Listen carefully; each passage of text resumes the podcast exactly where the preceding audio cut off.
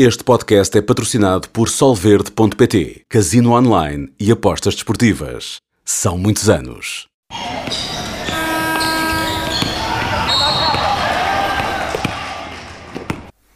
Sejam bem-vindos a mais uma edição do podcast da NBA na Sport TV. Hoje temos uma estreia, além do Diogo Carreira que está comigo, mas já é habitual aqui no nosso espaço semanal. Pedro Oliveira. Pedro, bem-vindo. Hoje temos aqui um contingente barreirense reforçado, apesar de alguns protestos, mas conseguimos eh, colocar aqui 10 pessoas do Barreiro. Vamos começar esta, este nosso, esta nossa edição do podcast com a sondagem que foi lançada há, há poucos minutos pela Sport TV. Uh, uma questão relacionada com o rookie do ano, quem será? Uh, três nomes: Paulo Banquero, Jalen Williams, Walker Kessler ou o outro. Uh, para já, a percentagem é claramente favorável a Paulo Banquero. Eu acho que esta questão faz sentido e peço-vos desde já a vossa opinião, porque de há uns tempos para cá aquilo que parecia ser. Uh, algo indiscutível um passeio, é? uh, para Paulo Banquero. Um, o prémio ser entregue a Paulo Banquero nos últimos tempos uh, tem suscitado aqui maior uh, discussão, sobretudo devido a Jalen Williams, que é o, o, segundo jogador que aparece ali mais votado. Concordam que faz sentido trazer outros nomes para a discussão? é só derivado do momento, de, nomeadamente do, do, do standard? Se há outro nome que vocês veem que pode entrar na discussão? para já, bem-vindo, Pedro. Estamos... Obrigado é boa companhia. Eu acho que é normal entrar aqui outros nomes e isso mostra que de facto outros jogadores têm aparecido, mas eu, para mim continua a ser, e eu, ali na, eu também votei o Banquero e na, na sondagem ele que vai destacar, continuo a achar que é, que é ele que vai ser e que é aqui o jogador mais desta, deste draft, até porque a equipa agora está muito bem também, enfim, acho que há aqui grandes jogadores, mas Banquero para já lidera a nossa sondagem e, na minha opinião, vai ser o rookie do ano, mas uh, também é bom de repente terem aparecido outros nomes, pelo menos para entrar na discussão, porque, como dizias, a certa altura era de facto um passeio e ele era, mesmo... não tinha discussão. Eu acho que continua a não ter muita discussão, mas Jalen Williams é excelente, Kessler também adoro e, e podia haver aqui outros.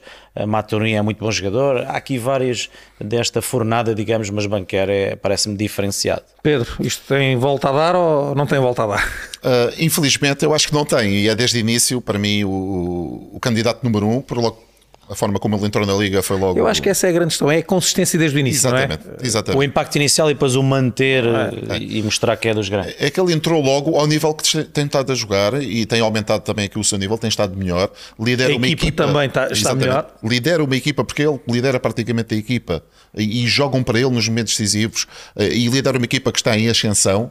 Uh, pese embora o Jalen Williams tem estado muito bem, gosto muito dele. Sim. Também gosto muito em do Walker Kessler. Lá está, Sim. entrou de uma forma mais discreta, mas Sim. tem aumentado. Exatamente. Gosto muito do Walker produção. Kessler, também gosto do Maturin, também gosto de outros. Mas Keegan Murray. O... Sim, sim.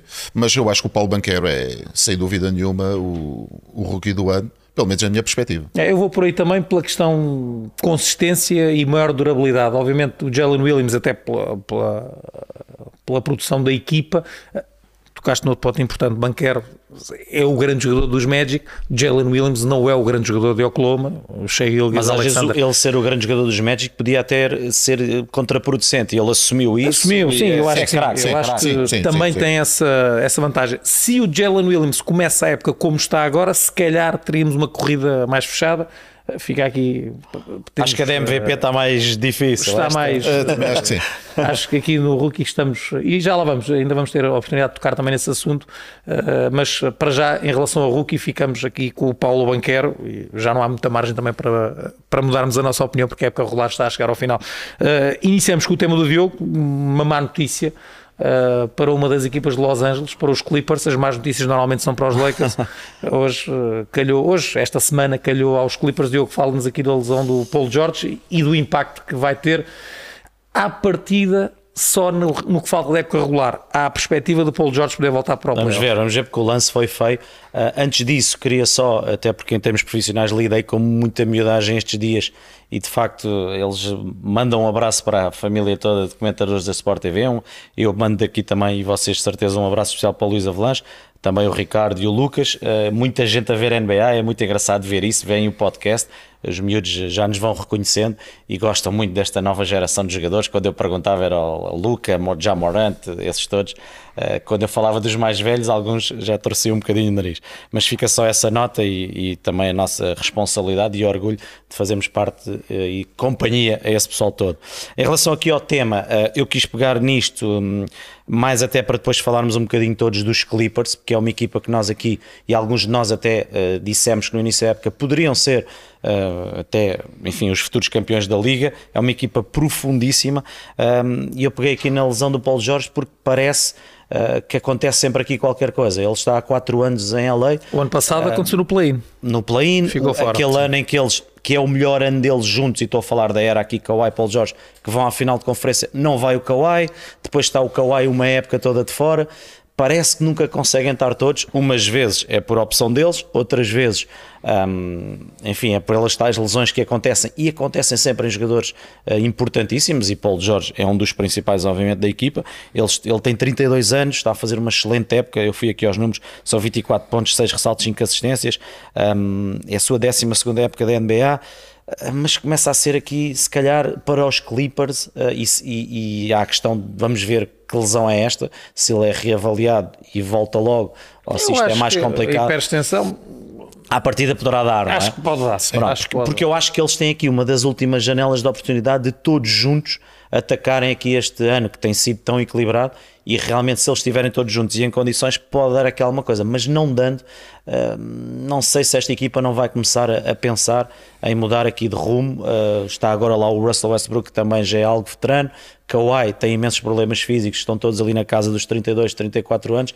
Um, e pode ser aqui uma equipa e, e tenho alguma pena, digamos assim, porque eu adoro o Paul George, adoro Kawhi, sei que vocês também gostam, mas de facto falta-lhes aqui, o Kawhi já tem anéis, mas o Paul George é alguém que recentemente também falou nisso e disse que percebe que pode ser uma segunda estrela numa equipa para um anel, ou seja, já percebeu que também se calhar tem que ser ele e mais alguém, eh, e ele até falou que no início de carreira achava que sozinho dava para tudo eh, e gostava que ele primeiro recuperasse, obviamente, e que a equipa fizesse aqui um bom run neste playoff, porque senão tenho algum receio que se comece a desmembrar aqui alguns destes jogadores que vieram uh, para tentar ganhar um título. Eu acho que menos que isso para esta equipa é curto. Uh, Russell Westbrook também é sempre alguém que está muito envolvido nas conversas, mas eles têm um plantel enorme. Agora a questão é que eles nunca conseguem estar toda a gente junta e, portanto, vamos ver se esta lesão corre bem porque se correr mal, se imaginemos que ele não volta, que eles têm uma saída precoce no playoff, eu acho que os donos da equipa podem começar a tentar olhar aqui para outros caminhos e gostava também de ouvir a vossa opinião sobre isto. Sim, Pedro, isto é suficiente para, para acabar com as esperanças dos Clippers ou a qualidade do plantel? Aliás, já agora, eles ontem dão uma excelente resposta. Ontem tiveram. Tinham perdido frente ao Standard em casa, ontem venceram e Tranquilos. venceram largo. Uh, nem sequer cansaram o estándar suficiente para o jogo de hoje, mas enfim, é o normal. o normal.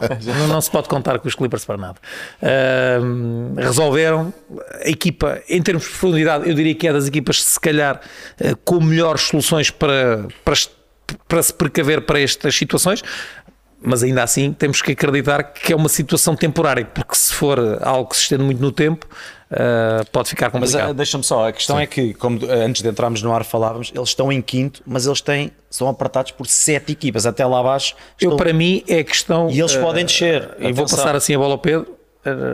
é fundamental, e eu acho que eles têm as condições para o conseguir, é fundamental evitar o play-in para comprar tempo para, para o Paul George e o play-in no formato que é sem Paul. Aliás, no passado aconteceu, sim, para sim, a Minnesota sim, ficou logo curto. Olha, Miguel, eu acho que os Clippers são das poucas equipas que têm uma profundidade do plantel que lhes permite substituir, não na mesma ordem de grandeza, evidentemente, claro, claro. o Paul George. Entrou o Eric Gordon no 5 inicial, tem o Bones Island que também jogou minutos alargados e ainda falta o Norman Powell que está lesionado. Eu ia falar, eu, continua, continua, continua. Portanto, eles são de, de, das equipas com mais profundidade, portanto, seriam da, previsivelmente das equipas que não teriam tantos problemas um, Sim, aqui com, com, a falta um do Paul George. Sim, e, e, mas estive... tem capacidade de ganhar tempo. Exatamente. Eu estive aqui a fazer uma pequena pesquisa e sem o Paul George já a contar com este jogo, eles têm um, um, um registro de 7 vitórias e 11 derrotas esta época. Ok? Portanto, não, não estou a comparar. Mas só sem o Paul George ou alguns... Só sem Paul só... George. Só sem o Paul George. Com não Kawhi, fiz, com sim, Kawhi. não, não, fiz mais nenhum filtro com outros jogadores. gigante que Exatamente. Sempre... Aí não, não conseguia fazer os filtros todos porque era Falta mesmo muito difícil. Exatamente. Um, e, e, repara, nestas vitórias, a vitória, a vitória mais significativa, para além desta com o Standard, porque era um jogo decisivo também, sim, sim, sim. foi contra os Dallas Mavericks. Exatamente, foi contra os Dallas Mavericks. Uh, todas as outras vitórias, equipas como Washington, Portland, Utah, portanto, equipas que também estão na luta, mas Mais são equipas alcance. num nível mais baixo. O, o que significa dizer que poderão ter algumas dificuldades não só até ao final desta, desta fase regular, mas depois em playoff, parece-me ser muito complicado. E, e, explico porquê. Parece ser complicado porque de todas as vitórias sem o Paul George, tirando uma, tirando uma em, uh, uh, em casa contra a Atlanta por 4 pontos, foram todas acima dos 10 pontos de diferença. Todas as, as derrotas sem o Paul George.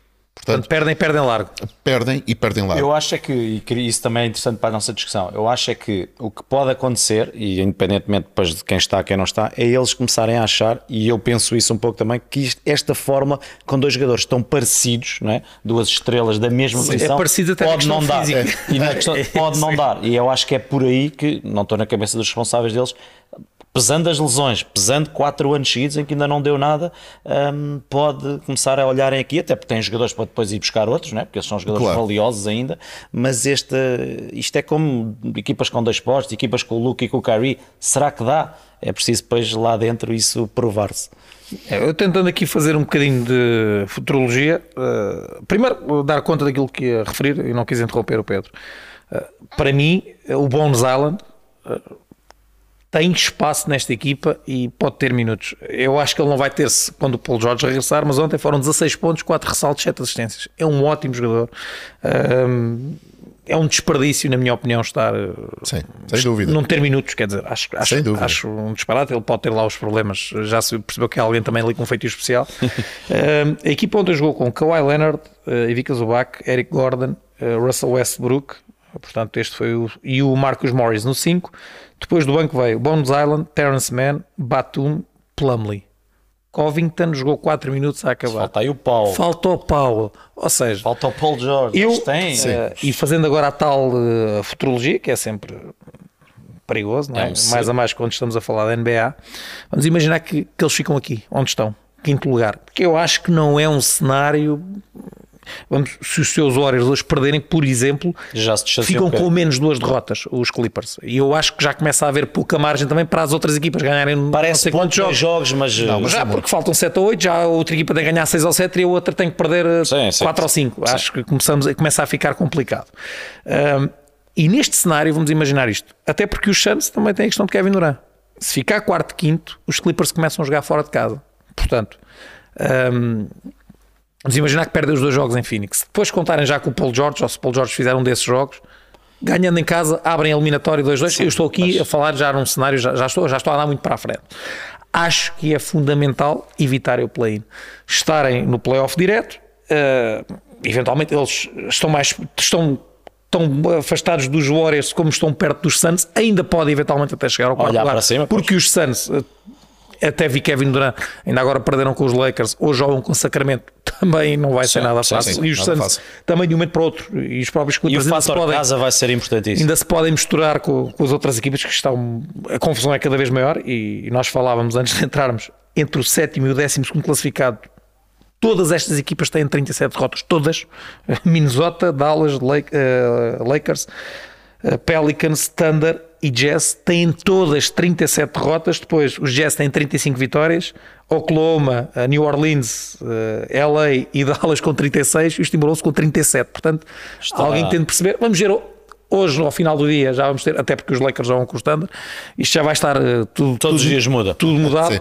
Um, na questão dos Clippers, acho que a boa notícia é essa: é que de facto construíram um plantel que está apetrechado para poder aguentar o barco, um, com jogadores que até têm tido muitos minutos agora a, poderem ter outro protagonismo. Já falámos no, no Island, eu acho que o próprio Covington pode ter mais minutos. O Paulo estará, não tarde também para regressar. Portanto, eu diria que eh, é preocupante o Paulo Jorge estar de fora, mas se calhar não é não é assim tão preocupante. Uh, acho Sim. que eles ainda têm margem para. Eu para acho é que se poder, calhar vamos eh, ter uma corrida aí ao sexto lugar, porque eh, com todo o respeito a Sacramento, e já sei que vamos tocar aí nisso, eh, olhando, é olhando para isso tudo, claro, está sim, bem, claro. mas eu, eu, olhando para os meus Warriors, por mim era o sexto e agarrá-lo já na primeira ronda, terceiro com o sexto. Não tenho medo nenhum Qual de é parte Sacramento. boa? Uh, Eu, pelo menos, e acho, acho que aí estamos de acordo. Ninguém gosta de ver equipas a escolher lugares. Os jogos são para Ah, ganhar. estava- Sim, eu estou a dizer. Não, mas é que eles nem podem fazer isso. Porque uh, quem vem atrás, uh, quer dizer, do, do momento da conta de ficar em sexto ou em nono, É um instantinho e não tem nada a ou ver. ficar fora Aliás, do play. esta semana vimos equipas sem jogar a subirem lugares na classificação. Dois ou é- três. é tremendo. os Lakers, os Lakers Exatamente. uh, de um momento para o outro sem jogarem. Os Lakers só é quando não jogam. Pois é, mas tem, sido mais, tem sido mais quando não jogam do que quando jogam. Olha, vamos falar dos Lakers um bocadinho. Dos Lakers, eh, vamos lá ver, eu quero alargar aqui o tema. Eh, para quem nos está a ver lá em casa, esta é a lista, é um ranking de jogadores que não foram escolhidos no draft da NBA. Uh, obviamente que eu, eu- optei por trazer este tema porque tocava nos Lakers, que estão nesta luta que nós estamos a falar. Uh, não por eu ser fã dos Lakers, não- hoje não tem a ver com isso. Porque se tem falado muito de Austin Reeves, uh, que está a fazer uma época fantástica, sobretudo nesta fase em que o LeBron não está. Um, porque se tem falado muito da questão do draft e das equipas, algumas delas estarem a querer escolhas de draft, um, e, e muitas fizeram trocas agora em fevereiro para terem mais escolhas de draft. Um, eu acho que é uma questão cada vez mais interessante. Porquê? Porque Van Vliet, Christian Wood, Dort, Austin Reeves, Max Struz, Nas Reed, Seth Curry, Boucher, Jashon Tate, Alvarado. Royce O'Neill, Finney Smith, enfim. Isto, Joe Ingles, que agora está ali um bocadinho mais abaixo, mas há uns anos estaria mais para cima, porque ele Sim, teve uma lesão sim. grave, é já um jogador veterano e, e já não tem Há o ali grandes nomes, ali. grandes nomes. Isto isto- esta é gente que passou ao lado do draft. Um, e eu agora, eh, e também é um exercício que às vezes fazermos, o Austin Reeves ficou disponível eh, no draft 2021. Ok, não foi escolhido. E Eu vou-vos dar nomes só da primeira ronda de jogadores que alguns já. Não sei, Surpreende-nos. Ok, escolha número 10 do draft 2021, uh, Zary Williams. Teve ali um momento em Memphis, agora está, enfim, um bocadinho Esquecido. esquecido. James Booknight, escolha número 11 do draft. O ano passado jogou alguns jogos, anda na G-League, uh, não tem espaço em Charlotte, uma das piores equipas da liga. Joshua Primo, 12 escolha do draft. Esse é daquele ano. Onde é que ele anda? Ele já foi dispensado exclusivamente pelos, Sim. Os Spurs, questões. problemas, sim. enfim, aí outra, outro tipo de questões se, se levantaram. uh, mas isto é para termos aqui um bocadinho de perspectiva da- do draft. A escolha 19, Kai Jones. Ok, está nos Hornets também com minutos residuais. Depois, posição 20, Jalen Johnson, teve alguns minutos uh, em Atlanta. A Keon Johnson, posição 21. Josh Christopher, posição 24. Jaden Springer, ok, na posição 28. Eu só quis uh, ir a escolhas primeira ronda. Isto, obviamente, isto acontece em todos os drafts Até e vai continuar a acontecer. Escolhas, escolhas número 1 um que batem ao lado, Grandes escolhas jogadores lá para o 50 fim. Claro. mas para dar a perspectiva de, e cada vez esta aposta na G-League eu acho que vai reforçar isto. Ou seja, jogadores que têm ali um espaço para se mostrarem e que depois darem o salto para a NBA é uma questão de oportunidade, uh, de uma necessidade que aparece e que as equipas resolvem com o jogador que está ali mais à mão, uh, e acho que isso torna. Torna, por um lado, cada vez mais importante o scouting que é feito uh, no, no draft Para reduzir a margem de erro. reduzir a margem de erro. Por outro, torna às vezes relativa a importância do draft. Isto pode parecer aqui um, um contrassenso aquilo que eu estou a dizer, mas eu acho que vocês estão a perceber. Ou seja, é cada vez mais importante escolher bem no draft. Um, eu e o Pedro ontem falávamos da questão do Ben Simmons, por exemplo, e do, do, do relatório de scouting que foi feito do Ben Simmons e que bateu. uh, o Da senhor que fez aquele relatório, quer dizer, só no ele. Esse é um visionário. Eu, ele hoje Ele não é visionário, ele escreveu aquilo que. tudo o que viu e, e bateu, Bate, tudo, bateu tudo certo. certo. Ele hoje, se quiser mandar os no chat do Euro Milhões, é sexta-feira. Pode ser que bata. se for na. MUS. Hum, ou seja, torna o draft cada vez de facto mais importante a forma como se eh, escrutina os jogadores e, e que se vai para além do talento. Sim. Falámos aqui do Joshua Primo, o talento não é a questão. A questão foi tudo o resto. Uh, e tentar, e é muito difícil, não estou a dizer que isto é fácil, mas o cuidado tem que ser cada vez maior. O contexto dos jogadores, uh, o saber de treinadores, como é que os jogadores psicologicamente Sim, há tantas estão componentes, no treino, é, que estão ligadas. Se, se têm problemas durante o ano, se têm questões extra-basquetebol. Acho que há aqui um sem número de questões que é cada vez mais importante escrutinar. Por outro lado, saber e quem por vezes Uh, vai caçar escolhas de draft, quer escolhas de draft, quer escolhas de draft. Nós temos aqui alguns exemplos de jogadores que não deram grande coisa, pelo menos até agora, e alguns deles ainda podem vir a dar, e de outros que vieram à volta e que estão a ter um, um, um, desempenho muito bom. Eu vou dar aqui só os números do Austin Reeves nos últimos uh, jogos. Uh, onde é que eu coloquei isso? Queria, olha, agora por acaso perdi esses números, uh, mas dei-me aqui um bocadinho.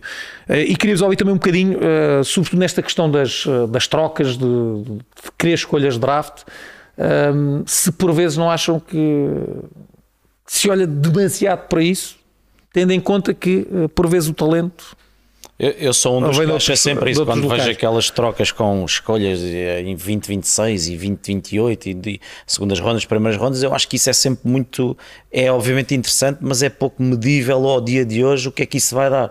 Uh, e acho que depois depende um bocadinho como é que se olha para a equipa, se quer construir com isso ou se quer tentar jogadores já feitos e, e menos escolhas de draft, porque é o que tu dizes, as escolhas de draft eh, se, obviamente tem um que ali o potencial está todo lá, mas depois se resulta, se não resulta, há jogadores que depois também são escolhidos num lado, não resultam, mudam de ares, uh, conseguem render. Isto tem aqui uma data de, de, variantes à volta, e depois há aqui também a questão, uh, hoje em dia não tanto, mas houve uma altura que a questão europeia, não é? Ia-se buscar jogadores incríveis. Sim, sim, o Popovich foi o primeiro a perceber isso. Draft, eu ia também trazer isso para o draft é muito interessante, mas eu tenho aqui este, já está feitinho, está, claro. está completamente. Vai pronto. ficar esquecido no draft. Podem ser escolhidos no draft também, atenção. Não, eles sim, podem se antecipar e escolhê-los no draft. E, já, tem acontecido já com alguns jogadores. Sim, Hoje em dia isso até é mais normal e já tivemos jogadores europeus até em escolhas altas e, e as primeiras. E baixas e que depois. o Ginobili foi sim, lá para o sim. fim, entre outros. Santiago Lama neste draft foi o 30. Foi a primeira ronda. Foi a primeira ronda. Foi final ali, da primeira ronda, acho que erro foi. Não é 30 ou 29 Foi a última ou penúltima escolha. Exatamente. Sim, exatamente. sim, sim, Foi mesmo ali. E agora está a explodir.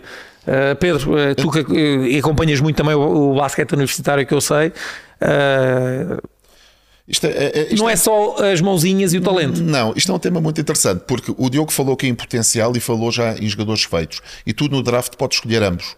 Uh, e o que é que eu quero dizer com isto? Tu tens aqui o exemplo do Austin Reeves, que foi o, o jogador que tu puxaste para a conversa. O Austin Por Reeves, ser agora o último que está. Exatamente. Não é? O Austin Reeves era uma estrela universitária.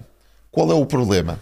O problema dele é que ele, em termos de potencial uh, futuro, ele não tinha, portanto, ele já estava. Era um jogador, era, um jogador era, era aquilo. Era, era aquilo. um jogador feito. E, e, se nós olharmos para aqui, para esta lista, o Fred Van Vliet fez um March Madness incrível. Era um líder, era um jogador feito. E depois também tem aquele físico que também não apela a ninguém. Sim, uh, verdade. Sejamos, sejamos sinceros. O, o Dort, que jogou contra o Nemias logo no primeiro ano, o, o primeiro jogo que eu vi dele era um homem uh, defensivamente. Aquilo que tu vês hoje na NBA era aquilo que São jogadores era. que atingem a maturidade. Exatamente, ou seja, eles cedo. não veem um teto nesses jogadores tão alto, ou seja, percebem que o teto deles é aqui mais baixo, mas, mas depois também tens o, o contrário, é que eles já são jogadores feitos. Sabes uh, o que é que contas? E estão prontos para jogar na NBA. Uh, uh, obviamente, no seu, no seu, nos seus papéis, podem depois aumentar os minutos, podem, obviamente, claro. melhorar também, isso é evidente, podem evoluir, mas eles são jogadores feitos. E desta lista, um, quase todos quase todos eram estrelas universitárias. Quase todos. Uh, depois tens a questão dos europeus, que também. Uh, nós, da outra vez, falámos sobre o, italiano uh, dos Utah Jazz. O Fontecchio. O Fontecchio, que é um jogador quase feito para a NBA. Claro. E ninguém deu por ele. Uh, está agora também a estatura, ter cada vez mais protagonismo. a envergadura, ou seja, ele é um jogador quase feito à mão para a NBA, mas ninguém deu por ele. Uh, e de repente aparece na NBA e, e, há muita gente que pergunta como é que ele veio aqui. Como é que eu não vi? Quem é, é este jogador? eu não sei se vocês concordam, uh, mas aí já é mais no pós-escolha. É que isto é muito interessante e toda a gente depois, e nós vamos explicando que até para o equilíbrio da liga, os, mais, os que têm menos derrotas vão buscar os melhores, supostamente. Sim, sim. Mas eu acho que, e isso é válido para todos os desportos, é, há aqui muitas variantes que, por muito que se faça o scouting até familiar, passam, lá, passam lá. Mas é e porquê, Miguel? Eu acho que um, os jogadores top entram em equipas, por exemplo, os Knicks houve uma altura aquilo era um cemitério de jogadores. E passaram ali grandes jogadores. Porque depois o contexto da equipa, Sim, sim, o, sim. Não é, andares ali a par 10 jogos atrás de jogos. Se o jogador não é forte Tem-se falado muito a mentalmente, questão do Embanyama eventualmente ir para Houston. Aquilo neste, Sim, neste momento parece é contexto para uma equipa de malucos. Claro, entre claro, aspas. claro, claro. Ah, e um jogador cair ali pode ser o suficiente. E por isso para é que perder muitos, ali calhar, são barretes aqui entre aspas no início, depois eh, conseguem mudar de ares e, e conseguir dar o salto. Há aqui inúmeras histórias, é caso, é. quase a- caso a caso que Sim, se, sim, que sim, tem que analisar estes jogadores. Agora, esta lista é interessantíssima porque de facto passaram despercebidos e, e, e scoutings e olhares é o que há mais na liga. E só acrescentando uma coisa, eu acho que na maior parte dos general managers existe aquele estigma de eu vou tentar escolher the next big thing, vou escolher o melhor jogador, Vou ser eu, o meu olho é o número 10 e agora vou descobri-lo. E, e nem sempre é assim. E utilizando um exemplo da minha equipa, do Celtics, utilizando um bom exemplo com três jogadores diferentes, podemos utilizar aqui, aliás, quatro jogadores diferentes, podemos utilizar e têm todos um ponto em comum. Não vais falar no Tatum, para não. Sim. É um deles. tem todos um, tem Aqueles- todos um ponto em comum. Eu cada vez que falo a do maturidade, Tatum, eu digo a isto, maturidade é, deste Os jogador. Lakers acharam que era boa ideia buscar o Lonzo Ball. Sim, fe- preferiram o Lonzo Ball e também o, o Fultz, mas um, o Danny Ainge foi atrás do Tatum. E por uma questão do quê? Por uma questão da maturidade. Portanto, uh, já o Jalen Brown foi a mesma coisa. É muito difícil um general manager ou um treinador não ficar apaixonado pelo Jalen Brown depois de falar com ele. Falar com ele. claro. Uh, porque se percebe que ele perceber. é, Esta semana falámos disso, é verdade. Exatamente, portanto, ele tem uma maturidade incrível, para além de também ter o tal potencial que interessa, uh, obviamente, às Claro, equipas não pode- Aproveita que ele está quase a saltar Sim, da Celtic. oh, oh, Eu oh, acho não, vamos ver, vamos Não, ver. vamos Mas acho que Eu adorei este. Eu falei, com- falei com o Pedro na, numa, no jogo do. Eu- Ele deixou o aviso um mas, bocadinho, eu, acho. mas eu acho é que. Eu, Diogo, eu não entendi isso. Eu entendi foi. Acho que, que aquilo é- são declarações de um jogador, de um homem e de alguém muito inteligente. Sim. É, ele é acima da média. Sim. Ele não fechou a Sim. porta aos Celtics, isso. Sim. Meus amigos, isto é, enquanto estivermos todos satisfeitos, claro, eu quero ficar aqui e posso ficar o resto da vida. tocou naquilo que é. Sim, Não, exatamente. se alguém, se eu não, e depois, depois as coisas muito claras, eu posso não estar satisfeito, como podem ser os Celtics a não estarem satisfeitos. E aí a coisa tem que, tem que mudar. É verdade. E, e muitas vezes os jogadores perdem-se um bocadinho. Não, não, eu, para mim é que é o resto da vida, eu gosto é disto. Eles são profissionais. E a relação, e, e eu não estou a dizer que ele não gosta dos Celtics, a equipa é boa, certamente está a ser bem tratada. é- Parece-me ser das organizações que na NBA neste momento trabalha melhor, portanto eu não vejo ali razões nenhumas Sim, sim, sim. para ele estar insatisfeito. Acho é que ele foi para além do clichê do ok, eu estou satisfeito aqui, Sim, mas quando não estiverem, estão à vontade porque eu vou para também, o quando não sítio tiver, onde também seja digo. bem tratado. Sim, e eu, exatamente.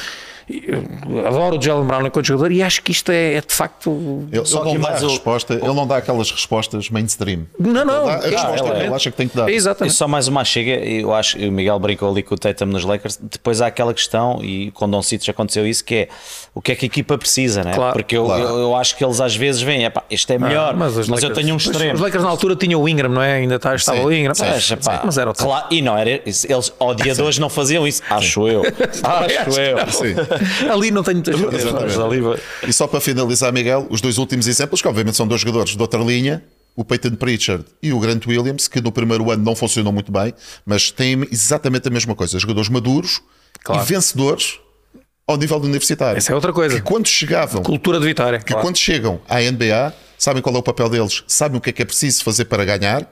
E têm aquela maturidade competitiva. Aliás, basta ver o Peyton Pritchard, que chegou à NBA, adoro. ninguém o conhecia muito Eu bem, gosto muito. e ele parecia que tinha estado na NBA há 5 anos. Sim, sim, sim, Ah, é verdade. Portanto, são de outro nível, mas É, hoje, eh, ainda bem que trouxe este tema, de facto, estamos numa altura decisiva da época, mas acho com este, e já agora, eu não sei porque tinha apagado aqui o, o, print que tinha feito do- das estatísticas do Reeves nos últimos 9 jogos: 16 pontos, 2 ressaltos, 8 assistências, 55% de lançamentos de campo, 17 pontos, 18, 13, 14, 24, 16, 35, 25, sempre a lançar acima dos eh, 60, eh, tirando esse primeiro jogo e o segundo, depois sempre acima dos 60% de lançamentos de campo.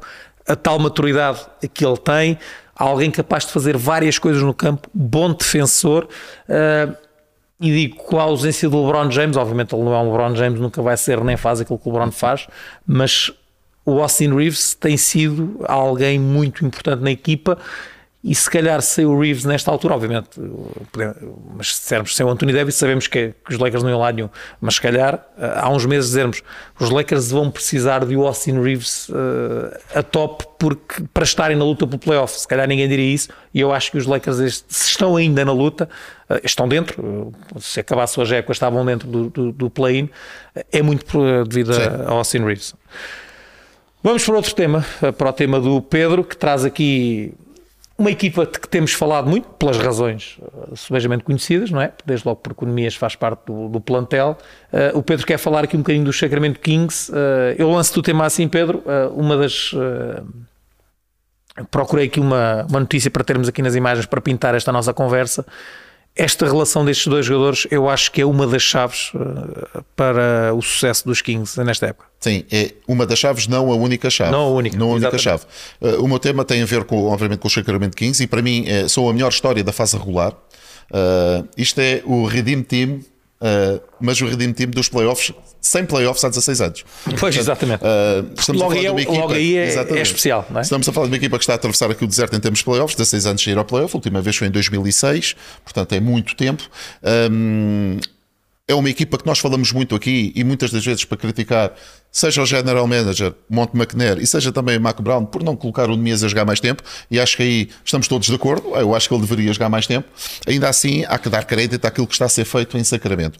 Do Mike Brown, eu não vou falar muito porque nós vamos falar mais à frente, uh, mas ele é obviamente um dos tem, responsáveis, tem, tem. Uh, sem dúvida. Não começou a época de forma brilhante, mas eu acho que tem, Exatamente. tem assentado também. Exatamente, ele é sem dúvida um dos, um dos responsáveis por esta temporada uh, fabulosa que os Kings estão a fazer mas Monte McNair conseguiu, desde que veio de Houston, transformar uma equipa que sempre que se falou com, com conspirações para ir ao playoff, para mas nunca ao playoff, mas nunca chegou lá e sempre teve dificuldades de, várias, de várias, diversas ordens, de, aliás, de várias ordens, e uh, conseguiu aqui com alguns, algumas movimentações de jogadores e com uma boa free agency. E uma e, muito criticada. O, a sim, chegada do Sabonis não foi sim, nada pacífica. Não foi nada pacífico.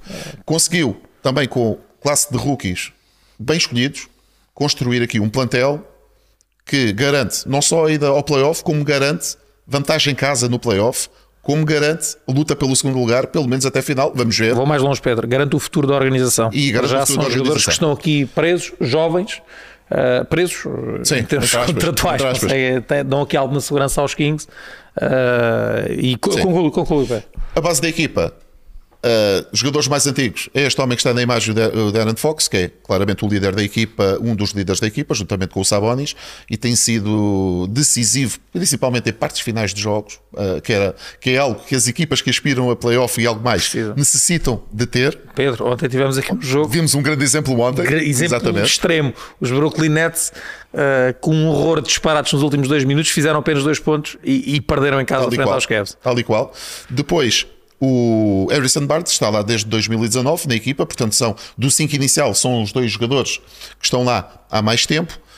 E depois três homens que normalmente completam o 5 inicial, que estão há um ano ou menos. Portanto, Sabonis, o Kevin Nurter, que chegou nesta época, e Keegan Murray, Murray, um dos rookies, também desta época, que encaixou aqui que deu uma luva e era exatamente o tipo de jogador que eles precisavam e que dá o spacing que o Mike Brown procurava e torna esta, torna esta equipa uma das mais excitantes da, da NBA, sem dúvida. Basta vê-los a jogar. Nós tivemos a sorte de comentar este, esta semana Sacramento-Boston e foi um grande jogo. Sim, sim. Boston acaba de vencer porque é melhor, equipas, mas, mas uh, Sacramento a mostrar também grandes atributos. Diogo, o que é que atribuis este.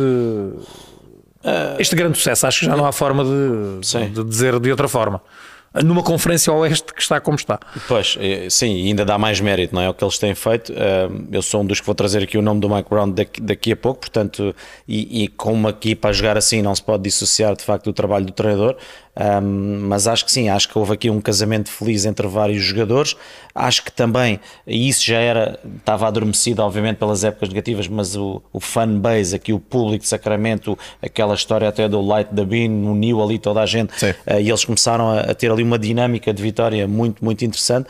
Um, agora, e o cinto, eu, conhece o cinto? O cinto não. Sim, também tem o cinto para o jogador que. mais Ah, sim, não, já vi. Sim, entregar sim, é, não, sim. não é uma cor, uma. Ah, sim, ah, uma- não é um cinto. Um género de um colar. A ideia era Sim, um cinto, arranjar um colar. Para o melhor defensor, não é? Que o, eles o elegem jogador, o jogador mais mais. forçado, vamos lá. Sim, isso mostra, pronto, lá está a tal união. Diria ao Luís Avanço, o jogador mais honesto. Mas, Eh, Mais ou menos isso. o honesto. Uh, mas de facto, para já, eu acho que ter a estrela da equipa, para mim, ok, o Fox, por já lá estar, por ser o jogador do clutch, tudo bem, mas ter aqui uma das estrelas, ou a estrela ser o Sabonis, é super aglutinador, porque ele é muito completo, passa bem, ressalta, marca, ou seja, não é aquela estrela de, de- secar um bocadinho o que está à volta. Ele é um jogador de equipa e acho que foram muito felizes aqui nesta, neste trazer Sabonis para cá. E depois, entre uma excelente equipa, jovem, com um público também incrível, de facto tem dado para, enquanto os outros andam ali embrulhados na luta do Oeste, eles destacarem-se um bocadinho. Agora, eu digo isto sempre em relação a todos e também digo aos Kings. Falta no playoff provar que este terceiro lugar não é obra do acaso. E espero que, se a coisa correr mal, nomeadamente se encaixarem com os Warriors, pode correr mal para os Kings, não desmanchem a equipa, porque parece-me que de facto é aqui Sim. uma equipa muito interessante e também não é, passados 16 anos, chegar ao playoff e vão ser campeões. Isto há que andar lá várias vezes, passar por esse tipo de jogos e, e se calhar a equipa vai ter alguma inexperiência nisso, mas que eles estão a fazer Que- uma que é natural incrível. também. É É natural, é natural. Claro. Eh, portanto, claro que sim, parabéns aos Sacramento Kings, estão em grande. Eu concordo com isto que o Diogo disse, acho que um eventual insucesso eh, no playoff e Uma saída ali equipa- primeira, segunda ronda é um insucesso. qualquer equipa que garanta a vantagem do fator casa. Pronto, excluo aqui se calhar um bocadinho o quarto, quinto, não é? Que são, na teoria, equipas que estão muito próximas. Mas qualquer equipa que garanta o primeiro, o segundo, terceiro lugar e depois seja eliminada na primeira ronda, quer dizer, Sim. Não é bom. Não é, O não é problema, Miguel, é que há uns anos, o primeiro, segundo e terceiro, a primeira ronda era mais ou menos tranquila. Agora não é. Já não Agora é. não é. não é. Agora não é. Até por isso, até por isso. Uh, e concordo contigo. De facto, uh, isto tem que ser sempre visto, na minha opinião, e, atenção, não estamos aqui a antecipar nenhuma eliminação. Caso aconteça. Sim. Isso tem que ser visto sempre, na minha opinião, como o primeiro passo para algo melhor. Uh, porque por isto tudo que dissemos, uh, pelos jogadores que têm, dos jogadores jovens, acho que sim.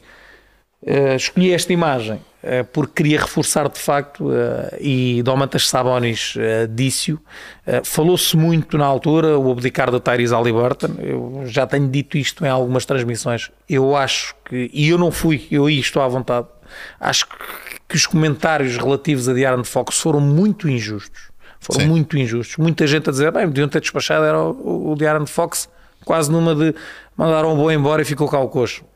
Passando aqui o exagero, obviamente. Mas achas que com o Aliberta não estavam iguais? Acho que podiam estar, mas, eles, estar. mas os peças chegaram ao Liberta. Claro, claro. Quer dizer, claro. e aí eu acho que o bom dos Kings nessa situação foi dizer: nós temos dois grandes jogadores, dois grandes bases, portanto. eh, podíamos até preferir mandar o De'Aaron Fox e acredito que dou isso de barato porque o Aliberton mais jovem eh, com outras características um bocadinho diferentes eh, dou isso de barato o bom é poder dizer ok, mas vamos mandar embora o jogador Mas ficamos bem na mas mesma. ficamos muito Ah, bem. sim, Claro. sim, e e- e falou-se do De'Aaron Fox como quase um patinho feio bem. Olha, Eu lembro-me que aqui na Sport TV nós coment- eh, hum, criticávamos um bocadinho era a questão, ele, ele, que ele era sempre a abrir. E eu acho que ele melhorou, está mais base, está claro, mais está jogador, mais- e isso também é fez normal. aquilo que exatamente. E atenção, tem aqui o Sabonis, que muitas das vezes é o verdadeiro base da equipe. Eu vou pegar nisso agora. O que é que o Sabonis disse? Que primeiro diz que a equipa é do De'Aaron Fox, ok? Que ele é o base da equipa e que a equipa é dele. Portanto, isso é algum. E ele até pode nem sentir muito isso, mas é uma uma forma de É uma afirmação de reforçar a sua ligação com o De'Aaron Fox e, e de não querer eh, o protagonismo para ele. E acho que isso é muito O inteligente. outro já lá estava. É muito Sim. inteligente da parte de Sabonis. Um, diz Sabonis também que ficou surpreendido pelo facto de, de Aaron Fox ter deixado o Sabonis ser cada vez. É quase um Nikola Jokic neste momento nos Kings. Um jogador que muitas vezes leva a bola para a frente, que toma decisões no ataque. Muitas vezes é o base da equipa, aquilo que, que estávamos aqui a, a dizer. Um, e estes às vezes são pequenos sinais de que de facto há uma boa conexão entre os jogadores uh, e acho que isto está a resultar muito bem. Qual é o extra? O De'Aaron Fox está a transformar-se no tal jogador clutch que as equipas precisam. Que maravilha para os Kings. Uh, muitas vezes o Sabonis até lhe pode tirar alguma carga de cima durante os jogos e o De'Aaron Fox chega às, aos, aos momentos finais, às alturas decisivas e está fresquinho e toma boas decisões e resolve jogos. Depois, uh, e para, para fechar também este tema, o que o Pedro dizia, o Monte McNair, de facto pegou bem na equipa. Eu fiquei um bocadinho desconfiado ali ao início, mas uh, rapidamente numa semana percebi que as coisas estavam a ser bem feitas quando chegaram o Malik Monk e o O Arthur. E o Arthur. E o Arthur, Era exatamente Sim, aquilo sim. que a equipa precisava. O Monk, aliás, eu gostava muito que ele tivesse Aliás, ficado nos Mon- Lakers. Monk, Trey Lyles, que está completamente revigorado, Lyles, parece outro jogador. Mais magro, mais disponível. Esta época também com o Kessler Edwards, que foi muito bem caçado agora. Kessler e foi, Edwards- olha, e até tenho aqui, foi por dinheiro e por um senhor chamado David Michino, Pois. joga no Nápoles, que ninguém sabe quem é.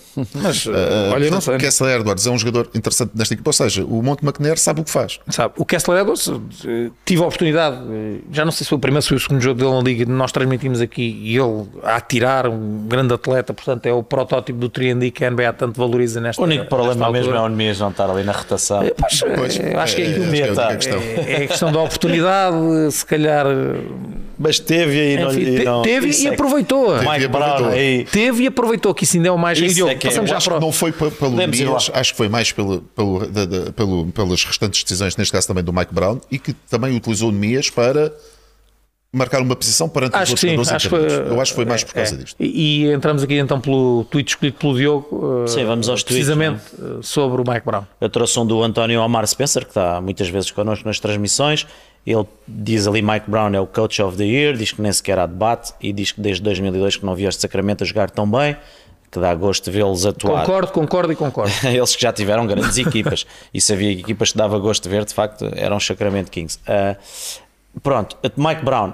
Acho que pode estar aqui um bocadinho na pole position para o Coach of the Year. Eu trouxe aqui outros nomes até para, para a nossa discussão. Um, o Mike Brown, um, eu fui aqui buscar, portanto, a equipa é a equipa que mais pontos marca na liga, a terceira nas assistências. Isto é dedo do treinador também, obviamente. Diogo, para mim, Ah. top 3 da Conferência Oeste, para mim, eh, chega ninguém, Sim. ninguém, nem os responsáveis dos Kings, ninguém nem o próprio- isto. Ninguém. Ninguém. Portanto, eu acho que só por aí é um ele, argumento. ele, em 2009 já foi Coach of the Year, também fui aqui pesquisar um bocadinho nos Cavs, 66 vitórias, 16 derrotas. Depois treinou os Lakers. O Miguel pode dizer se Ah, foi tem ótimo. saudades ou não. Tenho muitas. O Miguel deve ter boas recordações. Foi adjunto nos Warriors, onde aprendeu tudo. nos Lakers, eu acho, acho que foi nos Lakers que ele disse: se calhar é melhor fazer uma pausa. Tenho ideia que ele depois ou voltou a Cleveland pouco tempo. Voltou a Cleveland. Voltou, mas. uh, pois, ficou voltou, passou, passou Ficou marcado com a passagem foi, por, por ela. foi beber conhecimento aos Este- Warriors. estes, anos, estes, anos fizeram, estes anos fizeram-lhe bem, eu acho que sim. Mas, atenção, uh, há Michael Malone, há Joe Mazzulla, há Budenholzer, há Doc Rivers, há Taylor Jenkins, são assim os Para mim, nomes tu estás a falar num que se começa agora a falar e os Standard perderam ontem, mas se o Standard entram nos seis primeiros, Também é um o nome. Marco Degnault, Sim. Uh, também ninguém viu o Standard a fazer isto que estão a fazer. É verdade que também temos que olhar para o Oeste e quando os Rockets abdicam da época, quando os Spurs abdicam da época, uh, os Blazers agora também ficam um bocadinho para trás, uh, mas sobretudo as duas primeiras. uh, ou seja, Baralha ali um é bocadinho. um baralho um bocadinho mais que está acima, mas não tiro mérito nenhum ao, ao Standard. Mas e vamos usar as plaquinhas ou não? O homem é podemos usar. Uh, para mim, não tem dúvida nenhuma. Então, vamos lá. Tá, é tudo tá, verde, tá. não é? Não, Tudo acho- verde. acho- Não Mas, mas se tem sido, se tem metido o Nemias ou continuado a meter porque ele jogou bem quando Já era aos, aos 40 jogos. Este, este aí, então era Vénias ou Mike Brown, era o maior. Assim, Aqui, é um aqui como, of the year. como em, em tanta coisa na vida e no- sobretudo na vida de treinador, quando os resultados são os que são. Pois é, é, hoje estou aqui com dois treinadores, não posso Sim. ter e, e ele transformou a equipa, a forma de jogar da equipa, é o melhor ataque da prova. Sim, sim. É das algo que equipas- também ninguém esperava. Sim. Até Também porque ele é conhecido por ser um treinador de- Da defesa. bom na defesa. Sim. O melhor ataque da prova, eh, curiosamente, na defesa são uma das piores também, por isso é que eles em playoff também têm as minhas dúvidas, como é lógico, por, por causa disso Pode mesmo. ser preciso, vai- não, pode não, é preciso Vai mais qualquer preciso, coisa. sim. O homem era de equipas defensivas, é o melhor ataque e das piores defesas e vamos dar coach Mas ele, monta a equipa com os jogadores que tem e com, com, com, com, Sim, sim, sim. com- com o plantel que foi construído. Ah, Mas o Miguel já disse tem. hoje e concordo. Ele ao início tem atitudes ali um bocadinho. Eu acho que Sim, ele, sim. ok, Sim, agora e está. para mim, esse sim, episódio concordo, do Mias. concordo. Não, mas não é só isso. ele Ali nas for- conferências não, de e não é por imprensa. ser vezes- qualquer treinador. E vamos esquecer agora ser o Nemias, por acaso é o Nemias, mas vamos esquecer que é o Nemias. Qualquer treinador, na minha opinião, isto é, é o que eu acho. Utilizar um jogador para passar mensagem a outros, eu não concordo nada com isso. Pois. Zero. Só tem, só Há tem- outras maneiras de fazer isso. É diretamente. claro. Para É, mim, é, é. como se diz em bom português, É passar chamar a os bois mensagem. pelos nomes. Porque depois, É passar a mensagem. porque depois cai no ridículo disso. Ele até aproveitou e agora, ok, E agora- mas já passei a pois, mensagem. E fica acabou. esquisito. Claro, e fica esquisito. Portanto, se ele tem alguma coisa a dizer, diz ao Len, diz ao Holmes, diz ao Malik Monk. Acho, eu não concordo com esse modus operandi de passar mensagens à volta. As mensagens eh, Sim, são diretas. Ainda por cima ele o líder. Há um emissor e há um receptor. Se eu quero falar com o Pedro, não falo contigo para falar com o Pedro, falo com o Pedro. E se- se eu não Ah, perceber, se a ideia, é meu. se, Eduardo Barato, se a ideia foi essa, acho que ele não teve bem. Se não foi essa, ok, foi uma opção, arrependeu-se, ah, acha que a equipa joga melhor num género de small ball quando o Sabonis vem para fora. Ok, eu aí. Mas e os resultados acabam por lhe dar ali. Ora, aí os resultados dão-lhe razão. Ora, Não, não, Nossa. Ora, para mim, está. acho que não há qualquer dúvida relativamente a esse ponto, porque os resultados dão-lhe razão, a equipa joga bem. Pessoal, mas escrevam aí, escrevam aí. Terceiros, sextos, com os Warriors, são eliminados e para o ano eles precisam- temos que defender mais. E o Nemias dão-lhe ali um contratozinho. Olha, mas- Era uma boa história. Mas olha, Era uma história bonita. era, mas os Warriors vão ter que melhorar muito a percentagem de jogos ganho fora de casa, porque vão ter que ganhar fora. Mas já vamos com duas seguidas agora. Sim, já, também já vamos e a percentagem está para aí nos 20%. Portanto, Já temos nove. eles Já têm, temos nove. em 4 jogos, têm que ganhar um fora, tem que ser 25%. Portanto, está ali mesmo. Que já lá vamos falar Isto é disso. matemática pura. matemática pura. Então, Não, é vamos guardar. para Não, vamos, é já o Pedro. É É já. Pedro, vamos. eh, o tweet que o Pedro escolheu, o do João Barbosa. Olha, Grande João. Eu, eu vou, vou ser sincero, eu, eu- eu neste tema estou muito à O vontade. João que diz, já agora, já agora, começa com já agora, em condições normais e na força máxima, os Warriors continuam a ser a melhor equipa da NBA. Olha, placas, isto é verdade ou é mentira? A melhor equipa já não é. Já não é verdade. Vá, eu meto verde porque enfim. Já não é verdade. Eu acho, acho que.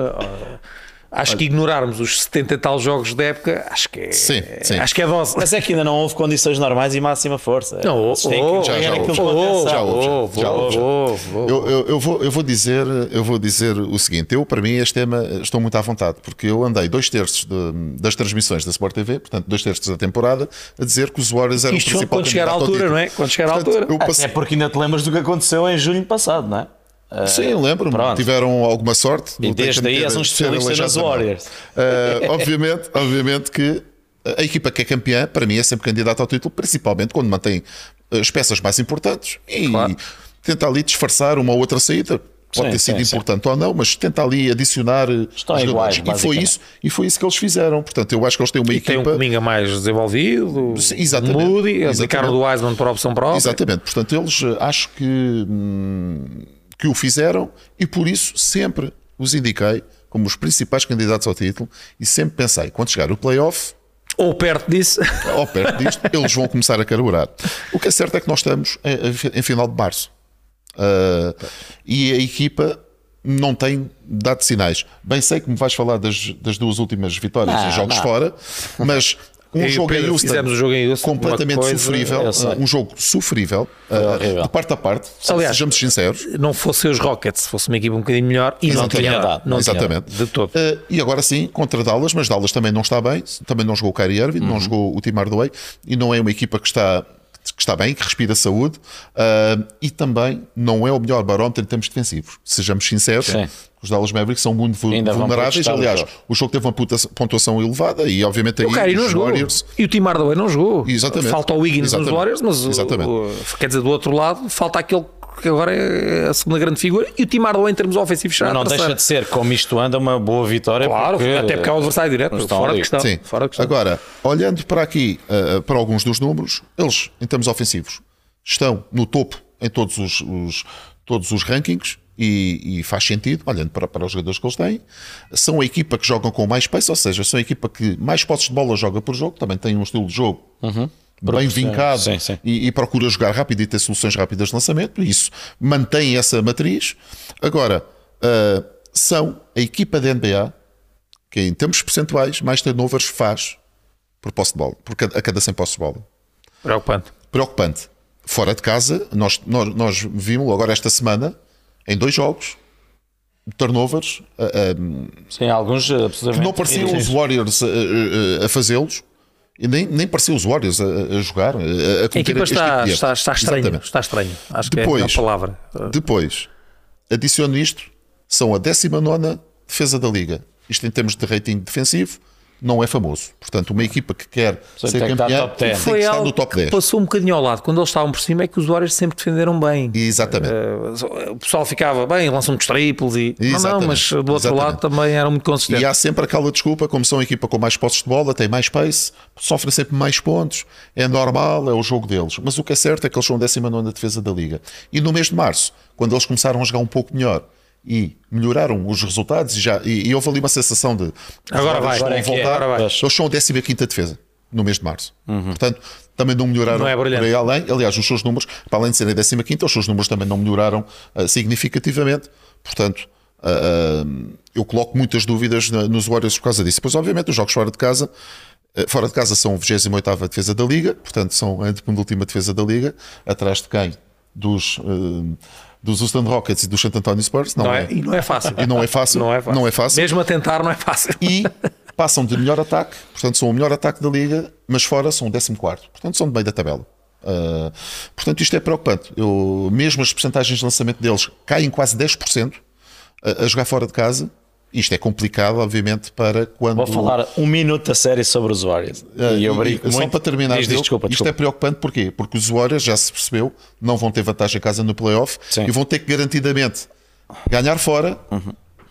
uh, pelo menos uma vez, e isto se ganharem os jogos todos em casa. Uma em quatro era o que eu estava a dizer. Portanto, a percentagem. tem que ganhar os jogos todos em casa. Sabemos que é possível, mas sabemos que é bastante complicado, muito difícil. Diogo, doutorado em Warriors. Não, agora. não, para já é ótimo podermos cada um dizer que equipa é que gosta, em, em todos os esportes isso acontece, e isso é ótimo.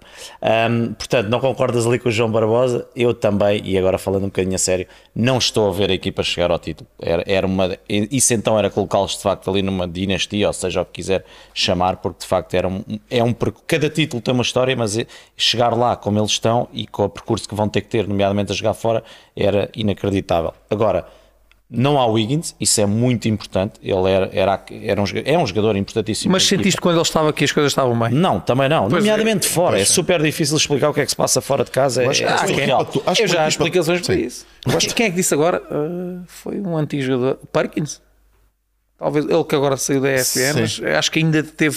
mas já- Ah, Não saiu, acho que não saiu. algum- esse houve um antigo jogador. Não, dizer, Mas o Parkins não diz nada de jeito. Não, O disse- que é que ele disse? O não problema é jogar fora de casa. É festa. Ah, os Warriors. Não, me não parece, sei. não me Não parece sei. que sejam desse tipo. Justificou assim. Não sei se será por isso. Outra isso, coisa. isso eu acredito que seja comum a muitas que há festa deve Mas- haver, mas não sei Mas se será muitas por isso. equipas não se exatamente. passam. Concordas não me parece que seja tipo Não, de equipa. não, eu já vou dizer, eu já vou dizer também um minuto o que é que eu acho. Pronto, e só para acabar, eh, a questão Wiggins, para mim é importante, mas isto toda a gente tem, ausências e ausências importantes. Eh, A questão defensiva, claramente, e eles já- as declarações deles são sempre: não é temos que marcar mais, é temos que sofrer menos, Sim. e, e claro que tem. Ahm, houve aqui também a questão do Curry que, que teve algumas lesões, mas isso também é válido para todos. Portanto, para mim é surreal o que eles fazem fora de casa e bastava terem mais 5 ou 6 vitórias, Sim, que não era é nada especial, e estavam É lá verdade, em cima. é. Agora, por outro lado, eu, e criticamos aqui todos isso, que o ligar e o desligar, para mim, isso é super perigoso. E eu até acho que eles já tentaram ligar muitas vezes e já não conseguem. Agora, se há equipa, e é o tal respeitinho que o Pedro tem quando fala dos Warriors, que pode fazer aqui alguma coisa especial quando chegar a hora das decisões, eu acho que eles ainda têm isso. Agora, não vão ter uma janela muito maior, é este ano, e o Wiggins vai ter que vir, ninguém sabe o que é que se passa com ele. Se ele não voltar, se forem estes Warriors, ou o Curry veste ali o fato de super-homem, que também cada vez é mais difícil, ou não vai dar. Eu, subscrevendo praticamente tudo o que vocês disseram, ou tudo, eh, e indo para além dos números, eh, eu perdoem-me aqui os, os fãs das estatísticas, tudo e mais alguma coisa, são importantes, claro. O jogo de basquetebol se- sempre foi e sempre será um jogo com muita estatística, mas gosto de, de olhar para outras coisas. E o que mais me causa estranheza e apreensão em relação aos Warriors, não preocupação, isso não preocupa nada, mas o que me causa maior estranheza é a química dos jogadores. É olhar para um jogador como Steph Curry, que desde que entrou na liga é alguém que está sempre bem com a vida, sorriso na cara. E já são vários jogos. Obviamente que a questão da- das derrotas, eu acho que Sim, o jogo em Houston foi bem visível. mas exatamente, e até estavam a ganhar, portanto, sinto que esta não é a equipa Acham que aquele alegre. incidente marcou a época. Aquele... Eventualmente, eu Ajudar não ajudou, eu- né? Óbvio, ora, aí está. óbvio. Eu não atribuo só isso. Eu não, não- acho que os jogadores são homens e, as coisas têm que se ultrapassar. E já, Já tivemos, foi logo no já início. tivemos equipas, há incidentes desses que depois eh, é andar para a frente e as vitórias lá está depois ajudam Apagam isso. É, E isso é o que me está a ca- a causar maior apreensão em relação aos Warriors. Não, não ponho em causa o valor dos jogadores, nem, nem deles como equipa quando estão bem. A questão é que eu não os sinto bem. Ahm, e vejo ali ah, muita gente cabisbaixo. No, isso era de todo aquilo que os Warriors nos habituaram ao longo dos últimos anos. Um Curry sempre bem disposto, ah, aqueles a celebrarem cada sexta Era uma vibe sempre positiva. muito satisfeitos sempre uns pelos outros, ver aquele banco sempre aos saltos quase dentro do campo, não estamos a ver isso. E de tudo aquilo que vocês disseram que é preocupante, a questão defensiva, o sofrer muitos pontos, o não ganhar fora de casa, obviamente isso é tudo preocupante, mas eu acho que muitos desses problemas estão a ter origem nisto. Eles neste momento não são aquela equipa alegre, o próprio Steve Kerr parece-me ser alguém muito com muito mais dúvidas na cabeça do que teve nestes anos todos, que pode ser derivado disso ou derivado de achar que lá, estou aqui que o Curry já está a ficar. Eu não acho, eu acho que ele continua a jogar muito bem. Até tem uma boa notícia em relação ao último época, o Clay Thompson está a voltar a um Sim, nível sim, muito sim. próximo daquele em que já Sim, mas, por esteve. exemplo, o pool desceu muito, porque esperava-se mais. está Meu, bastante mas- irregular, Mas o pool também desce porquê? Então se o Clay Thompson sobe e já, Claro, percebemos, não dá para e já percebemos que não é o ataque não é o grande problema da equipa, isto depois a bola também começa Sim, a mas por faltar. exemplo, quando não o está Steph o Curry não esteve, eu esperava muito mais do pool e ele não conseguiu ser Eu acho que foi um erro aquela, aquela renovação. Acho que o pool sim. não vale aquele dinheiro. Eu acho- eu acho que eles Foram têm um bocadinho na emoção. Eu percebo, o Pedro falou até na questão da. Hum, Da, da posição em que estavam os, os Warriors se não renovassem com, com o pool, mas acho que aquilo, os 30, não sei quantos, Sim, acho de imagem um não era bom. exagero. É. Foi um exagero. Hum, mas pronto, uh, fechando, acho que o grande problema é que é que aquela química e, e aquilo que diferenciava os Warriors, acho que neste momento está muito diferente. Sim. E sabes porque, é Concordo, que eu acho, concordo. sabes porque é que eu acho que eles erraram? E, e tu tocaste nesse ponto. Eles têm, foram buscar o Gary Payton de novo porque percebem que precisam de alguém com a energia dele, com uma energia mais positiva, um, um- um jogador que defende e que traz ali uma Leva energia diferente do pool. Isto está quase a estrear. Sim. Uh, portanto, eu acho que eles deram pelo erro e tentaram remediar o erro. Olha, vamos aqui para os últimos 5 minutos e para os nossos buzzers, começando pelo buzzer do Diogo, eh, que é. Ah, Não, este não é meu. ah, não, espera, esqueci-me do meu tweet, é verdade. Eh, é verdade. Foi um tweet do António Costa, julgo que não é o Primeiro-Ministro, não sei Não se, sei, deve gostar da NBA. se for, ele que hoje à noite eh, diga que. Sim. que nós ficamos Depois satis- aos Warriors, nós às duas. ficamos satisfeitos disse, António Costa esta noite que passou que se os Mavs não passarem do play-in ou da primeira ronda se eh, perguntava se achamos que o Kyrie Irving irá ficar nos Mavs tendo em conta o histórico das equipas por onde passou eu também já disse algumas vezes eu acho que o Kyrie não vai ficar em Dallas mesmo que a coisa, quer dizer a não ser que os Mavs sejam campeões, também não, não estou a ver isso com grandes probabilidades de acontecer. Não vejo o Kyrie ficar eh, em Dallas. Espero também que ele não vá eh, para Los Angeles, ou se for, que treine a horas diferentes dos Lakers e treine nos Clippers e jogue pelos Clippers, eh, porque o Kyrie eh, é um grande foco de instabilidade. Eh, O talento também já o disse, acho que em termos de, de skills com a bola na mão é dos melhores da história, se não o melhor. Nunca vi ninguém fazer as coisas que ele faz. Hum, acho que ele não vai ficar. Acho que os Mavs correm sérios riscos, apesar de não terem um mau calendário, de cair no play-in para no décimo e não chegarem ao playoff. Acho que isso pode claramente acontecer. Uh, agora têm dois jogos muito importantes e bastante acessíveis: Hornets em casa e depois Hornets fora. Mas uh, Mas achas que o ficar ou não ficar tem a ver com o que se vai Não, passar acho no. não. Pois Acho a questão é essa. acho que não. não. Acho que o Curry, se lhe perguntarem, Ele não tem deve, agenda própria. não deve ser no Texas que ele quer ficar a viver. Uh, vai procurar outras soluções. Vai ser sempre um jogador algo apetecível e vai haver sempre alguém que não se importa de correr o risco. Uh, eu espero que não seja os Lakers, porque Parece que não, mas- instabilidade é o que não tem faltado nos últimos anos, mas eu acho que vai haver quem o queira e destinos se calhar mais apetecíveis e depois, não menos importante, foram apenas nove jogos, é verdade. Dos nove jogos, Kyrie jogou com, A amostra com o não é três vitórias, seis derrotas. Sim. Eu acho que é um, um casamento que não é, não é o melhor. Olha, eu digo-te já que morar no Texas talvez interesse mais ao Jamorante por todas as razões e mais algumas. Se calhar ainda se vai.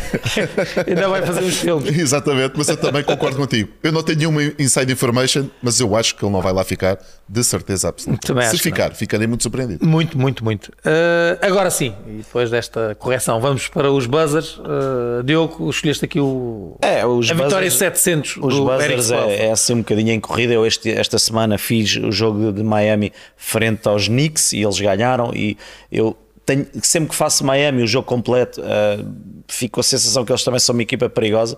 Mas também é verdade que este ano já deram algum- alguns barretes. Mas este senhor começou como operador de vídeo.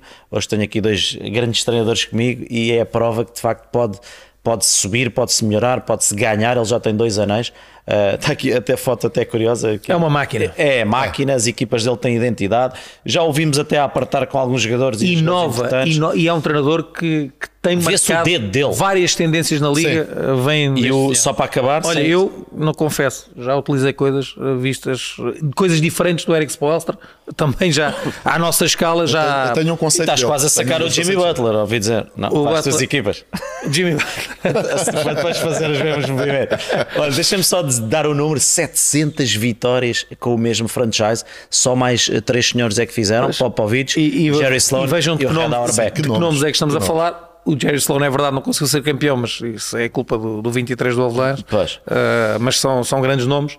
Uh, Pedro, Eric Spoelstra, Não, para mim é dos meus treinadores preferidos da NBA hum, e depois também é demonstrativo da, daquilo que acontece também muitas vezes nesta liga, que é tu podes chegar lá com o teu trabalho. Portanto, não, não há nada que diga que hum, este, este senhor que está aqui foi jogador, agora vai ser treinador, ou foi um grande jogador, Sim, vai ser claro, treinador. claro. Não, este, este homem provou que Fez um trabalho caminho diferente, se claro. chega lá, portanto, com mérito, a meritocracia funciona na NBA e isso, isso para mim é, É, muito, é bom muito de bom, ver. claro. Ele só não é tão bom, tão bom, tão bom, porque não faz como o Red Auerbach, quando ganha títulos, não saca do charuto, e, era, e é algo que fica a faltar aqui ao Eric Spoelstra. Eu, em relação ao Eric Spoelstra, uh, dizer que, que é um dos grandes treinadores da NBA, sem dúvida alguma, e uh, eu associo muito mais, uh, eventualmente, um bocadinho de declínio dos, dos IT nesta temporada à falta de soluções do plantel. Acho que. E ele tentou agora remediar, por exemplo, com o Kevin Love. Acho que a equipa agora está. Acaba por ter aqui dois jogadores que são muito importantes e que estão numa fase da carreira, o Kevin Love e o Kyle Lowry, uh, já numa fase O Lauri agora nesse jogo que eu fiz Cena. jogou bem. Está a animar, mas, mas já não vai ser Já aquele jogador que se calhar eles não precisavam é para chegar, é. para chegar eh, outra vez à final ou algo do género. Eh, Atenção, mas eles em playoff, São, são duros. quem, quem quer levar com eles E ele já tem um épocas, e é aí que eu acho que se vê o dedo do treinador com equipas eh, fracas eu aqui ia entre aspas. assim, e ele, Para ele mim- conseguiu fazer grandes trabalhos. Para mim, mais do que ser campeão, foi aquilo que ele fez a seguir. Que foi campeão, com todo o mérito, era o que faltava quem, quem é campeão não, não ter mérito, mas com o LeBron James, com o Dwayne Wade, Chris com Bosh. o Chris Bosh. Antes tinha sido com o Shaq, o D-Wade. Não, aí não sei se era ele. Não, aí não era ele. Não, ele ganha os dois Os dois com o LeBron, sim. É, é LeBron, Dwayne Wade, Chris Os Bosh. antigos foi com o Pat Riley. Pat Riley o Riley. O'Neal. Esses dois títulos, obviamente, têm todo o mérito, mas aquilo que ele fez a seguir, ele nunca deixou este franchise cair cá em baixo. Uh, Ele vai à final com os Lakers eh, na bolha. depois, Sim, mas, sim. O, o- Isso é recente. mas o processo que faz até chegar aí, Sim, é fantástico. eu acho que é fantástico, porque esse é um grande mérito. Nós temos várias organizações que têm que bater no fundo 5, 6, às vezes mais anos. Uh, os Celtics passaram ali, por exemplo, um período, não foi, acabou por não ser muito Sim. estendido o tempo, mas Sim, mas tiveram um período mais no fundo sim. da liga. Os Lakers, nem quer falar disso, porque andaram ali anos a varrer o fundo da liga. E fazer isto, que é ir do topo e não cair uh, a pique, Segurar ali. até pelo sistema de draft que tu falavas, e manter a coisa bem competitiva e rapidamente voltar aos playoffs. Só um grande treinador, e aí é que o Eric Spoelstra me convenceu em definitivo uh, que estávamos perante uh, Olha, um grandíssimo treinador. Esta é a equipa que eu não quero que os Celtics apanhem no playoff. Pois, não é quero porque isto é um porque os petisco. Celtics encaixam muito mal com E numa primeira ronda é o Esta e os Magic. Os Magic também. Esse já, a partida Mas em playoff é mais fácil. E, e já estás descansado que essa é a partida. Eu parecei vão, vão de férias. Uh, passamos para o tweet do Pedro. Pedro, eu uh, depois não te disse antes de entrarmos no ar, não pus a entrevista, mas uh, Sim. que eu julgo que querias assinalar. Não, era o eu, regresso eu do queria Carlos Anthony assinalar, Towns. é, exatamente, eu queria assinalar o regresso do Carl Anthony Towns à Liga. 51 jogos perdeu ele esta temporada. Ahm, marcou logo 22 pontos no jogo de regresso em 26 minutos. Marcou os lances livres decisivos. Verdade. Não- Ah, não e, isto, e, e o vídeo tinha, obviamente, algum interesse. Pessoas também poderão procurar. Ele, é, da, é, a reação dele, não é? A reação dele, que é fantástica e é uh, também um, um, sinónimo de quem está feliz por ter voltado. Claro. Mais do que, obviamente, ajudar a equipa a tentar ir ao playoff, a tentar alcançar objetivos, uh, o facto de ter voltado e ter ficado tanto tempo sem jogar, voltar e demonstrar que ainda tem capacidade e que consegue ajudar a equipa a ganhar, acho que foi muito importante, por isso eu tinha escolhido aquele vídeo.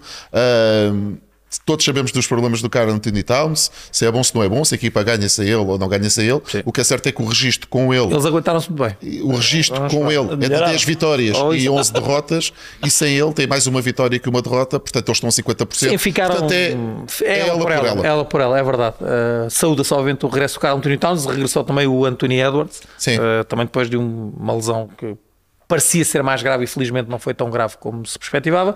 E para fechar, eu trago aqui, e como tínhamos já dito, e para colocarmos um ponto final em, mais uma edição do podcast, Grandes declarações de, de, Mike Malone, o treinador dos, uh, dos Nuggets, um, e eu não vi isto sinceramente como uma defesa do Nikola Jokic. Um, basicamente, o que Mike Malone disse uh, sobre aquilo que se tem escrito e dito sobre a corrida da MVP é que está a entrar, está a começar a ser tóxico. Isso não é bom. Uh, e mais do que uh, puxar para o Nikola Jokic ter que vencer o terceiro prémio consecutivo, Mike Malone o que disse foi Embiid é um grande jogador e, e se ganhar o MVP ganha bem. Uh, o Antetokounmpo mesmo, o Tatum que também já se falou. Ou seja, nós podemos ter as discussões que quisermos e depois temos uma escolha, ou vamos para o lado negativo ou vamos para o lado positivo e às vezes as conversas uh, tendem a resvalar uh, para o tóxico, simplesmente porque alguém tem uma opinião diferente ou porque alguém tenta defender os, os seus interesses, seja os seus jogadores, o que seja. Eu acho que o Mike Malone uh, teve aqui declarações muito interessantes, muito, muito ponderado e, acima de tudo, a valorizar. E eu acho que isso é o mais importante. Eu sei que nós, em termos de, de comunidade, e olhando aqui mais para Portugal, para a Europa, às vezes, eu próprio faço essa, essa, e tento cada vez menos fazer isso, mas temos um bocadinho esse problema. Às vezes levamos mais para o lado negativo porque parece que temos a necessidade de, empurrar para baixo para valorizarmos aquilo que queremos. E não tem que ser assim. Nós podemos perfeitamente valorizar aquilo que achamos que é o melhor, ou quem é o MVP, ou quem é o melhor jogador, ou quem é o GOAT, não interessa, mas sem necessariamente ter que dizer porque o outro fez isto ou aquilo ou o outro. Não, o outro Sim, pode ser muito bom. E eu acho que foi, esse, foi, esse, foi isso que, que Mike Malone fez com estas declarações e para mim uh, está cobertíssimo de razão. Uh, não sei se vocês querem fazer aqui alguma observação, eu sou muito é, por isto. Concordo também a 100% e não sei se isto não é já em conversas que ele terá com o Jokic, que também não me parece alguém que ache muita e, piada é, o Jokic, esse tipo e, de... E o Jokic, se lhe perguntarem, assim, Epá, se for para o pessoal estar satisfeito, é para dar o prémio a outro, mas não me chateiem. Eu, quando acabar a época e quero ir o mais longe depois quero ir andar de cavalo para a Sérvia sim, e não sim, me chateiem. Acho que chegaram aqui lá dar o prémio e ele teve que sair o cavalo, foi uma chatice. Eu acho que, eu, eu que é mais isto também mais como uma crítica, também para, para, o que acontece agora normalmente na nossa sociedade. Infelizmente é assim, com as redes sociais, etc. Nós vemos isto da política, vemos isto no desporto aqui localmente é, é, em Portugal. E, nós e acho que é um exercício de puxar eu acho que tem mais a ver, tem mais a ver com esta crítica e em vez de eh, as pessoas olharem para estes grandes jogadores e para aquilo que eles estão a fazer estão a tentar, é. estão a tentar desvalorizar, ver, a desvalorizar um, com estatísticas, com, claro. com histórias, e não é. faz sentido. A crítica faz parte uh, e, e, quando justificada tem que aparecer, mas uh, neste tipo de discussões é porque esta é uma discussão do MVP. Portanto, isto Era o que é, faltava em não nós estamos 5, a falar, 6, 7, 10 jogadores a falar da lista de 10 melhores jogadores que causam problemas nos balneários. Aí, aí temos que ir para a crítica, não é? Aí temos, ou dos jogadores que fazem mais turnovers. Não, estamos a falar. Claro, capaz de ser um prémio interessante. Claro, estamos a falar dos melhores jogadores da melhor liga de basquetebol do mundo. Portanto, acho que a discussão de facto faz muito mais sentido pela, pela positiva do que provavelmente pela negativa. Chegou ao fim mais uma edição do podcast, Pedro. Grande estreia. Uh, estás de parabéns, de alguém do Barreiro, era o que faltava, não esperar algo do género. Sim, claro. Obrigado, Diogo. referência a isso. Obrigado também ao pessoal da Sport TV e para a semana cá estaremos para mais uh, uma edição do podcast com uh, novidades, porque a questão do playoff vai ficar cada vez mais definida e cá estaremos então para mais discussão.